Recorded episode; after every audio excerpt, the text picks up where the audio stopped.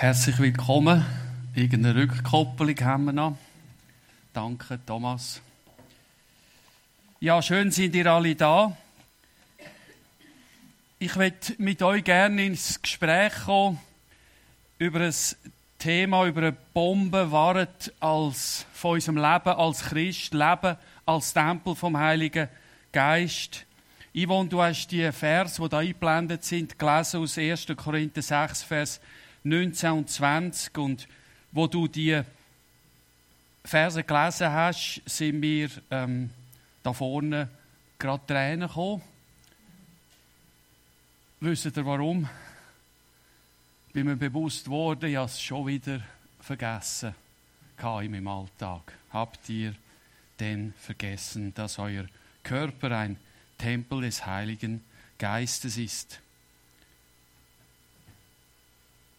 Ja, in diesen zwei Vers stehen eben unter anderem die Sätze, euer Körper ist Tempel vom Heiligen Geist und geht mit eurem Körper so um, dass es Gott ehr macht. Wow.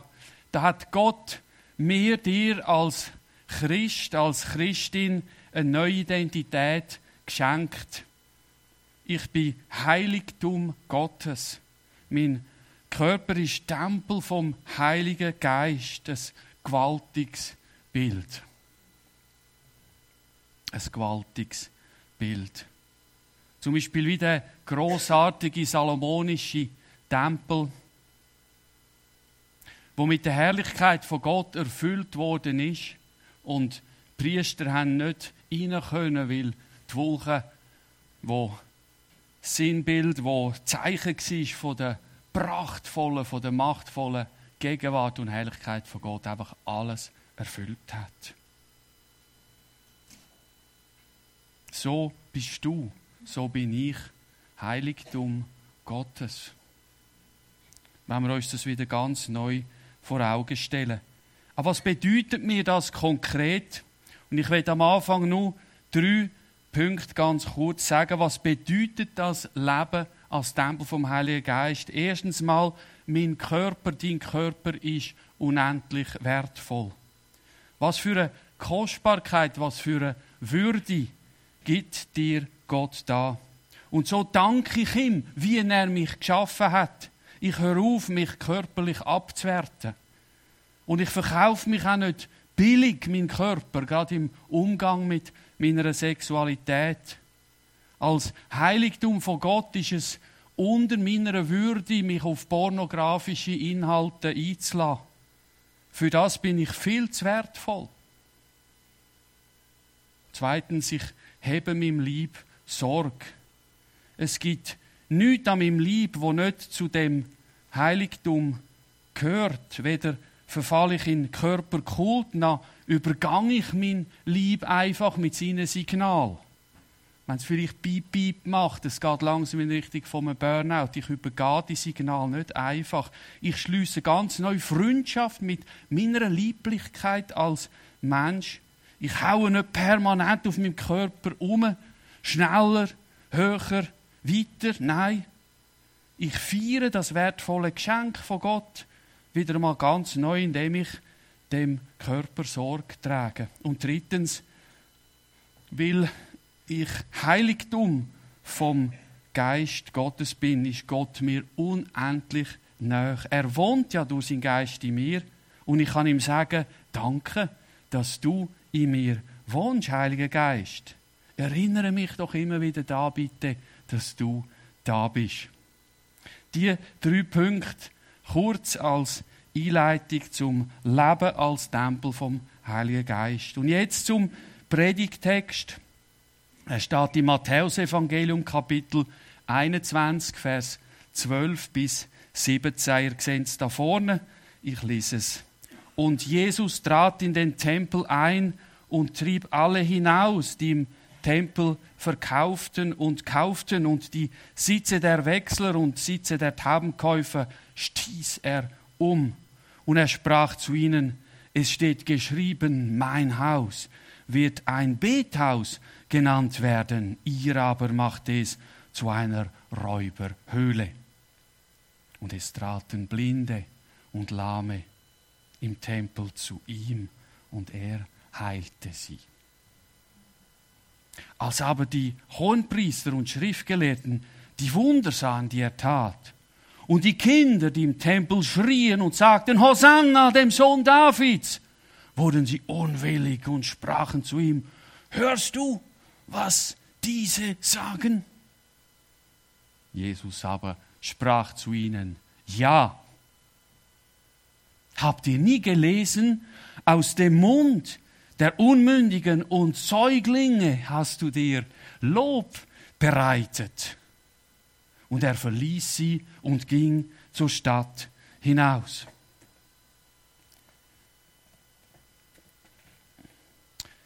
Tempelreinigung steht in allen vier Evangelien, so wichtig ist sie. Heute ist Palmsonntag, oder?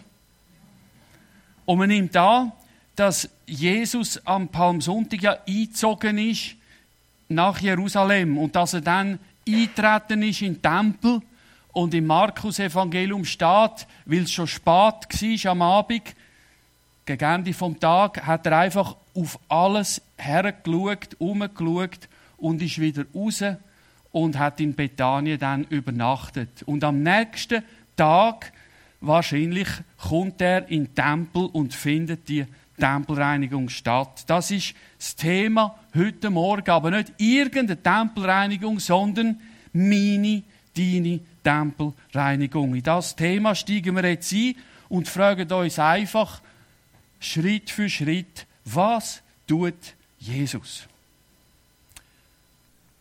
Vers 12 haben wir gelesen, als erstes, und Jesus trat in den Tempel ein. Jesus tritt ein. Der Tempel in Jerusalem ist ja vor allem im zweiten und ersten Jahrhundert vor Christus immer mehr feudal ausgebaut worden. Da ist ein Vorhof um den anderen dazugekommen drumherum. Und wo der Platz nicht mehr gelenkt hat, hat man einfach aufgeschüttet. Und dort, wo der Tempelberg, wo so langsam das Loch ab ist, hat man auf eine Säule herstellen, wo so schräg irgendwie gestanden sind, das Ganze gestützt haben. Die Fläche ist immer vergrößert worden. Und das ganze Areal ist immer mehr zu einem Handelsplatz geworden. Eine richtige Mall, würde man heute sagen. Ein Trading Floor, oder? Ist das geworden. Verkaufsfläche hat man gegen gutes Geld verpachtet Händler und die haben sich ausbreitet, wenn die großen religiösen Feste der Juden stattgefunden haben, zum Beispiel das Passa. Und dann sind zu Tausenden Pilger von allen Seiten in den Tempelbezirk geströmt. Und wissen Sie, es war ganz bequem. Sie haben die Opfertiere nicht mehr selber müssen, mühsam von die mitschleppen, sondern man hat die vor Ort können kaufen. Arme haben Tauben gekauft, Mittelschicht Ziegen und Schafe. Und so ein Reich hat vielleicht so einen richtig prächtigen Stier gepostet und dann vor allen Leuten durchgeführt und man gesehen, wow, der hat es hinten links, oder? Natürlich hat das mehr gekostet, als wenn man das Opfertier von die Heim mitgeschleppt hat, aber es war halt schon noch gäbig gewesen, so. Und dann sind noch Geldwechsel rum, Change. Im Tempelbezirk hat es eine eigene Währung gegeben und du hast dein Geld in den Scheckel müssen umwechseln, umwandeln lassen, wo dort gültig war, um Tempelsteuer zu zahlen. Und du hast Geld gegeben und hast natürlich nicht ganz 100% Gegenwert zurückbekommen. Die Differenz hat ja der Wechsel dann in den eigenen Sack gesteckt. Da ist viel gefälscht und gelernt worden, aber es ist halt schon noch ganz praktisch gewesen, so, gell? Und jetzt in dem emsigen Treiben und Lärmen tritt Jesus ein. Im Eingangstor sehen wir plötzlich seine Silhouette. Er bleibt stehen. Er schaut um. Sein Blick verkündet nichts Gutes. Und mit seiner Präsenz nimmt er sofort alles in Beschlag. Wie ist es heute? Jesus Christus tritt heute Morgen auch ein. Bei mir, bei dir. Und die Frage ist, was trifft er da an. Er tritt jetzt ein in sein Heiligtum. Bei mir, bei dir. Was findet er? Alles Mögliche vielleicht, nur nicht das Heiligtum. Vielleicht ein heilloses Durcheinander. Vielleicht einfach eine gähnende Leere und ein paar Leichen im Keller. Was sieht er? Was hört er in mir? Was hat sich da eingenistet, weil es halt schon noch gäbig war, so? Ja, es sind Fragen, die tief gehen. Tempelreinigung, meine, deine, heißt, Jesus tritt ein, jetzt, in dem Moment ganz persönlich. Und jetzt entsteht eine leidenschaftliche Bewegung. Jetzt handelt Jesus in heiligem Zorn und wir das doch jetzt auch ganz persönlich zu. Vers 12. Er trieb alle hinaus, die im Tempel verkauften und kauften. Ja, jetzt schmeißt Jesus raus der zweite Punkt. Er setzt klare Grenzen und mit dem Rausschmiss sagt er, nein, so nicht. Das griechische Wort hinaustreiben heißt Ekballo, also Ballen, das wisst ihr, ein Ball und Eck, das heißt raus. Also wenn ich jetzt so einen Ball nehmen bang, raus. So hat er den Rausschmiss da im Tempel, Tempelbezirk vorgenommen. Das, was einfach nicht da in den Tempel Gottes hineingehört, muss weg. Total inkompatibel ist mit der Gegenwart von Gott, mit seinem Geist, wo sich nicht vertreibt, wo es gerade einen Kurzschluss gibt, wenn das zusammenkommt. Furt mit dem Zeug. Ich will doch nicht einen Kurzschluss in mir hinein produzieren. Was kann das sein? Zum Beispiel ganz vereinnahmend. Also eine Aktivität, die mich total in Beschlag nimmt, wo mich das Zeitgefühl und meine Beziehungen vergessen lässt, wo maßlos Zeit verbraucht, wo mich bindet und am Schluss richtig versklavt. Das kann so etwas sein, wo einfach baff raus muss, weg soll. Oder es kann etwas sein, wo einfach im Kern lebensfindlich ist. Sachen, die gesundem Leben entgegenstehen destruktiv sind, alle Energie mir wegfressen, gut gefährdet, mich lehren und vielleicht auch psychisch einfach abziehend. Ich habe mal einer von meinen Söhnen hat einmal so im Teenie-Alter, der hat regelmäßig so Musik gelesen von einer bestimmten Band. Ich wollte den Namen jetzt nicht sagen. Und ich habe ich die einfach die Musik dann mitgehört im Haus und und das, das hat mich richtig psychisch abgezogen, die Musik. Die war so schwer und so, boah, so, eben. Das wäre so etwas, wo einfach raus soll, wo Jesus vielleicht auch heute rausschmeißen will, bei dir, bei mir. Oder auch beziehungstötend. So Gewohnheiten, wo mich isolieren, wo mich von Gott und anderen Menschen entfremden lassen, wo mich am Schluss immer allein, ganz allein zurücklassen vereinsamen lassen. Da handelt Jesus ganz radikal. Er schmeißt es raus, weil es ganz einfach nicht in den Tempel von Gott hineingehört. Tempelreinigung, meine, deine, heisst, raus, fort mit allem, was nicht ins Heiligtum von Gott gehört. Dann Vers 12 am Schluss, die Tische der Wechsler und Sitze der Taubenverkäufer stieß er um. Drittens, Jesus stoßt auch um. Also wenn jetzt, wenn jetzt der Tisch da sein würde, oder? Aber ich mache das natürlich nicht, sonst müsst ihr nachher eine Ersatzbeschaffungen tätigen. Also der Fass ist so diskret unter Kante und dann mit Anlauf machst oder? Und dann eben überstürzt sich das da raus und das, was drauf war, ist natürlich auch kaputt. So hat das Jesus gemacht, in einem heiligen Zorn, in einer göttlichen Leidenschaft. Bis ganz einfach nicht in der Begegnungsort von Gott und Mensch gehört hat, in das Heiligtum von Gott. Und da setzt Jesus auch eine weitere Grenze und sagt, nein, nicht so. Umstoßen. Im Griechischen heißt es Katastrophe. Von dort her kommt übrigens unser Wort Katastrophe. Also alles, was eine Katastrophe ist. Ich liebe, und ich sage es mir zuallererst selber, fort, weg damit. das stellt Jesus auf den Kopf. Und was stoßt Jesus vielleicht um, wie es eine Katastrophe ist in mir? So wie die Tisch von der Geldwechsler. Sind es vielleicht Erwartungen, die ich andere habe? Schauen, dass es mir gut geht?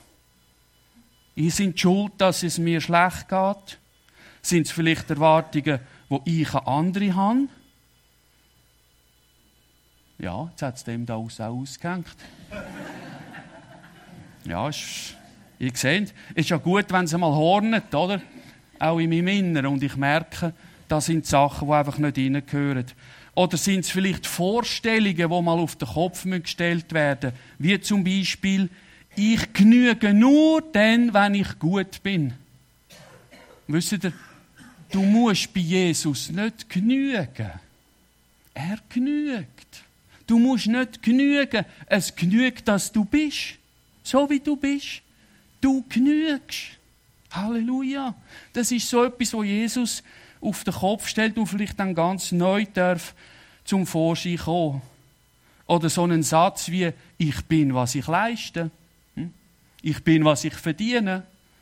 Und haben das gerne ein bisschen frömmer vielleicht. Ich bin, was ich in der Gemeinde mich hineingebe. Ich bin, was ich helfe. Weißt, ich, habe so eine, ich bin so menschorientiert. Ich helfe gern. Wo kann ich helfen? Ja, ich bin, was ich helfe. Das kann auch so etwas sein, wo auf den Kopf geschmeißt werden soll. Oder ich bin, was ich bete. Weißt? Ich bin im Fall letzten Donnerstag am Gebetsabend. Gewesen, aber wenn ich so genau überlege, bist du, glaube dort nicht dabei gewesen, gell? Hm? Ja. Tempelreinigung, meine, deine, heisst, umstoßen, auf den Kopf stellen, was verkehrt ist. Katastrophen gehören einfach nicht dort rein. Dann Vers 13. Er spricht zu ihnen, es steht geschrieben, mein Haus wird ein Bethaus genannt werden. Ihr aber macht es zu einer Räuberhöhle. Jetzt, vierter Punkt, redet Jesus Klartext. Auch da setzt er eine klare Grenze und sagt, nein, so nicht. Und erstens zitiert er da Gottes Wort aus der Heiligen Schrift. Es sind zwei alttestamentliche Zitate. Das aus Jesaja 56, Vers 7, wo Gott sagt, mein Haus wird ein Betthaus sein für alle Nationen. So schön. Gott hat eine universelle Vision. Schon da kommt es zum Vorschein. Also, sein Haus soll ein Betthaus sein für alle Völker. Für Schweizer, für Thailänder, für Deutsche, haben wir, glaube ich, ein paar heute? Oder an mir sonst da? Jawohl. Für alle, für alle, die heute Morgen da sind, herzlich willkommen bei Gott. Er will in seinem Tempel Raum für alle schaffen, niemand ausschliessen. Alle sollen ihm begegnen können. Also besinnen wir uns doch einfach zurück, dass Gott auch bei mir, bei dir einfach Begegnung will haben. Und dann das zweite alttestamentliche Zitat, wo da dahinter liegt, in dem, wo Jesus sagt, ist in Jeremia 7, Vers 11. Dort fragt Gott, ist denn das Haus, über dem mein Name ausgerufen ist, eine Räuberhöhle geworden in euren Augen? Und da sehen wir einfach, dass Gottesdienst und praktisches Leben nicht auseinanderdriften sollen und dürfen. Gottesdienst soll Alltag sein, Alltag soll Gottesdienst sein. Zurück zum Wort Gottes. Das zeigt uns Jesus da. Und zweitens stellt er, da wo er Klartext redet, ähm, stellt er klar, wem der Tempel gehört. Mein Haus. Hm? Meine, deine Tempelreinigung heißt heute Morgen auch, mich eben zurückbesinnen. Habt ihr es dann nicht vergessen, schreibt der Paulus 1. Korinther 6, Vers 19. Wem ihr gehört, ihr gehört nicht euch, du gehörst nicht dir selber. Du bist erkauft worden mit einem mega grossen Preis. Und drittens stellt Jesus dort auch die Absicht von Gott ins Zentrum. Ein Bethaus, um das geht es. Beziehung, Kommunikation zwischen Gott und Mensch soll stattfinden. Und findet das bei mir, bei dir überhaupt noch statt? Und viertens sagt Jesus, da wo er Klartext redet, eigentlich, ihr habt Gottes Absicht pervertiert. Es ist pervers, was ihr macht. Ihr habt das verkehrt in etwas, wo Gott nie vorgesehen hat, was Menschen daraus gemacht haben, eine Räuberhöhle. Statt dass man überkommt, wird, wird man ausgeraubt dort. Statt dass man bereichert wird, verarmt man. Hm? Und wenn Jesus da Klartext redet, tut er berichtigen, tut er korrigieren, tut er revidieren. Und ich frage mich und dich jetzt auch, was macht mein Tempel, mein Körper heute zur Räuberhöhle, zur Märthalle, zur Börse, wo mein Kurswert verhandelt wird, wenn ich gut oder schlecht bin, wenn ich genüge oder nicht genüge. Was wird mir dann geraubt? Wo verarme ich? Wo habe ich Sachen, wo mir das wegnehmen, wo Gott gehört? Tempelreinigung, meine, deine heisst, zurück zu Gottes Wort. Ich gehöre ihm bis sein Heiligtum. Beziehung und Kommunikation von Gott zu mir und von mir zu ihm ist seine Absicht. Alles, was dem nicht entspricht, ist zu entlarven und zu entsorgen. Weiter in der Tempelreinigung, Vers 14, und es traten Blinde und Lahme im Tempel zu ihm, und er heilte sie. Fünfter Punkt, Jesus empfangt und heilt. Wo sind die Blinden und Lahmen denn voran? Wir lesen nichts von ihnen. Sie haben wirklich keinen Platz gehabt. Sie sind vielleicht an den Rand gedrängt worden. Aber es sind Leute mit grossen Nöten die gewusst haben, nur einer kann heilen, der Jesus. Aber jetzt, wo Jesus Platz schafft, wo er Raum macht im Tempel, wo all das lärmende, störende, verkehrte weg ist, können sie endlich schnaufen. Jetzt können die Kranken kommen zu ihm ohne Hindernis. Sie finden den Weg zu ihm. Voran ist das gar nicht möglich gewesen. Und Jesus empfängt sie. Er weist sie nicht ab. Er treibt sie nicht raus. Er kickt sie nicht weg. Nein, herzlich willkommen bei ihm. Und er heilt sie. Krankes wird gesund, Dunkles wird hell. Gelähmt kommt die Bewegung, das kann nur er. Tempelreinigung, meine, deine, heisst, die Frage stellen, was in mir soll zu Jesus kommen. Was soll ich ihm jetzt einfach herheben? Und sagen, Jesus, da habe ich einen blinden Fleck. Da ist etwas gelähmt in mir. Da bin ich bewegungslos geworden, apathisch, verkümmert. Und was hat vielleicht in mir bis jetzt gar keinen Platz gehabt? Meldet sich zwar ab und zu, aber so vom Ecken aus und ganz diskret. Und es kann gar nicht zu Jesus kommen, weil so viel andere Plunder dazwischen steht. Weiter in der Tempelreinigung, Vers 15 und 16 wo die hohen Priester und Schriftgelehrten die Wunder sehen, wo Jesus tut und die Kinder, die im Tempel schreien und sagen Hosanna, im Sohn Davids, da werden sie hässig und sagen zu ihm, hörst du nicht, was die da sagen? Sie haben damit sagen, das ist ja Blasphemie, das ist Lästerung, das geht doch nicht. Du bist ja nicht der Sohn Davids, der Messias, oder? Haben sie gemeint. Und Jesus sagt zu ihnen, ja. Habt ihr nie gelesen, aus dem Mund der Unmündigen und Säuglinge hast du dir Lob bereitet. Also bei allem, was Jesus jetzt da tut, der Tempelreinigung, gibt es Widerstand. Jetzt opponieren die bisherigen Chefs, die Sagen haben, die Raum haben können einnehmen, die tun jetzt vehement eine Gegenbewegung in Gang setzen. Es passt ihnen nicht, dass Jesus so etablierte Sachen einfach auf den Kopf stellt Freiraum schafft, behinderte Menschen heilt. Sie wollen nicht, dass er alles verändert. Weil sie Angst haben, ihre bisherige Macht, ihren Einfluss zu verlieren. Und wichtig, Tempelreinigung bei dir, bei mir, wird immer auf Widerstand stoßen. Rechnen wir doch einfach damit und schauen wir, was tut denn Jesus jetzt, wenn so Widerstand entsteht. Sechster Punkt. Er schafft eine angstfreie Zone. Auf die Frage von diesen religiösen Profis und Streber, die von Ärger nur so strotzt, antwortet Jesus mit Autorität. Und er sagt zuerst einmal einfach Ja. In dem kleinen Wort steckt vielleicht mehr, als man auf den ersten Blick meint. Ja, sie sagen ihm ja, die Frage ist, hast du gehört? Er sagt Ja, ich habe es gehört. Ich habe das Lob von den Kind wahrgenommen. Und ich heiße das auch willkommen. So schön, wenn ein kindliches, befreites, unverblümtes Lob einfach gesungen, ausgerufen, proklamiert wird. Er beachtet und wertschätzt das Jesus. Gott soll abbettet werden. Und zweitens fragt er, habt ihr nie gelesen?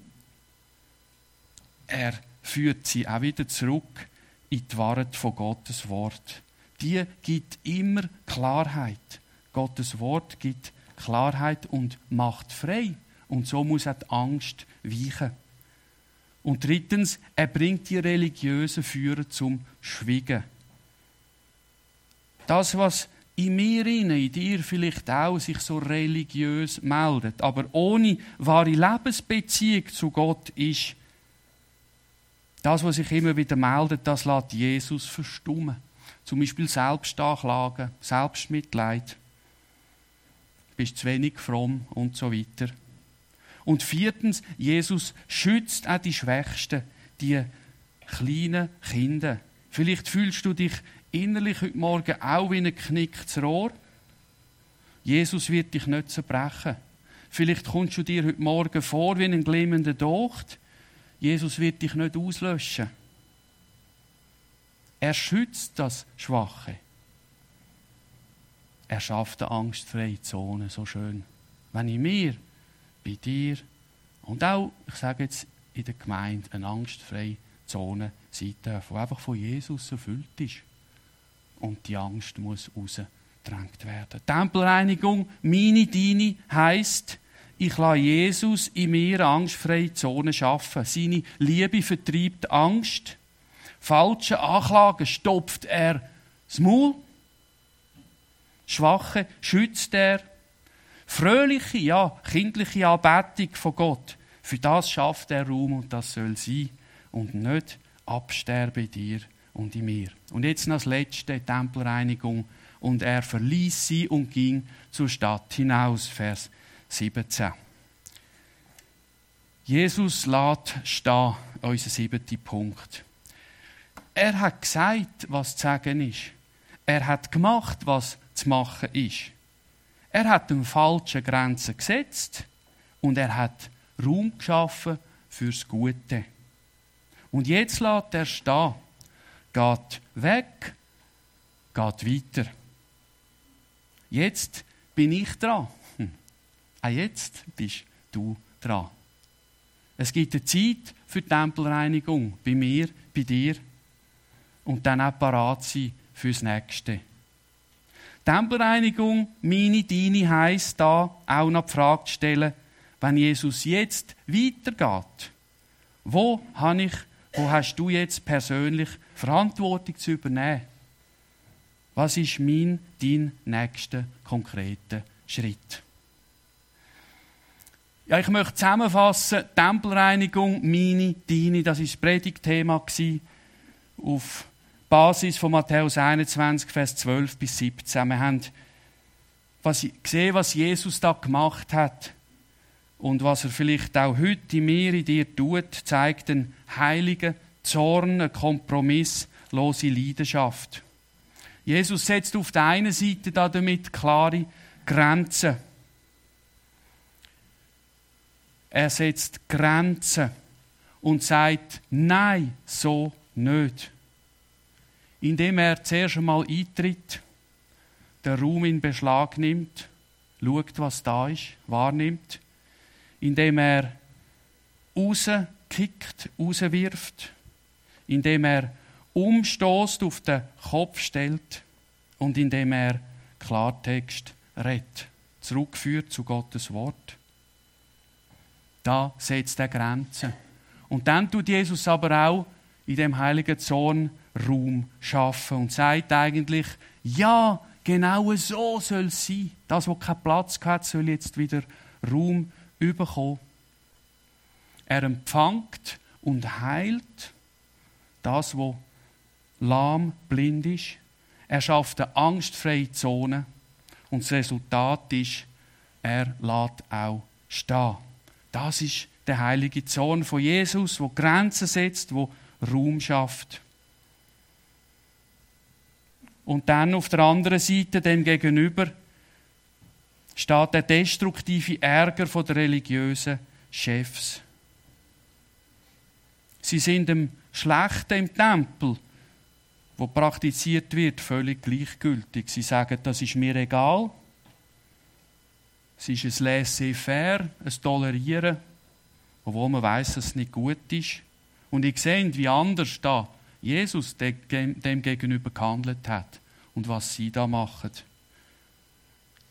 Und sie können nur abgrenzen und zumachen und sagen, das auf gar keinen Fall, das kommt mir nicht in die Tüte. Nein, das darf nicht sein. Nein, das haben wir noch nie so gemacht. Nein, das muss weiter so sein. Und mit dem tun sie eben abgrenzen und zumachen, Leute ausschliessen. Und über all das Gute, wo Jesus tut, können sie sich nur ärgern. Ja, der Widerstand da auf der rechten Seite wird immer kommen, früher oder später, wenn Jesus Tempelreinigung bei dir, bei mir schafft. Aber wisst ihr, was schön ist, und mit dem möchte ich auch schliessen?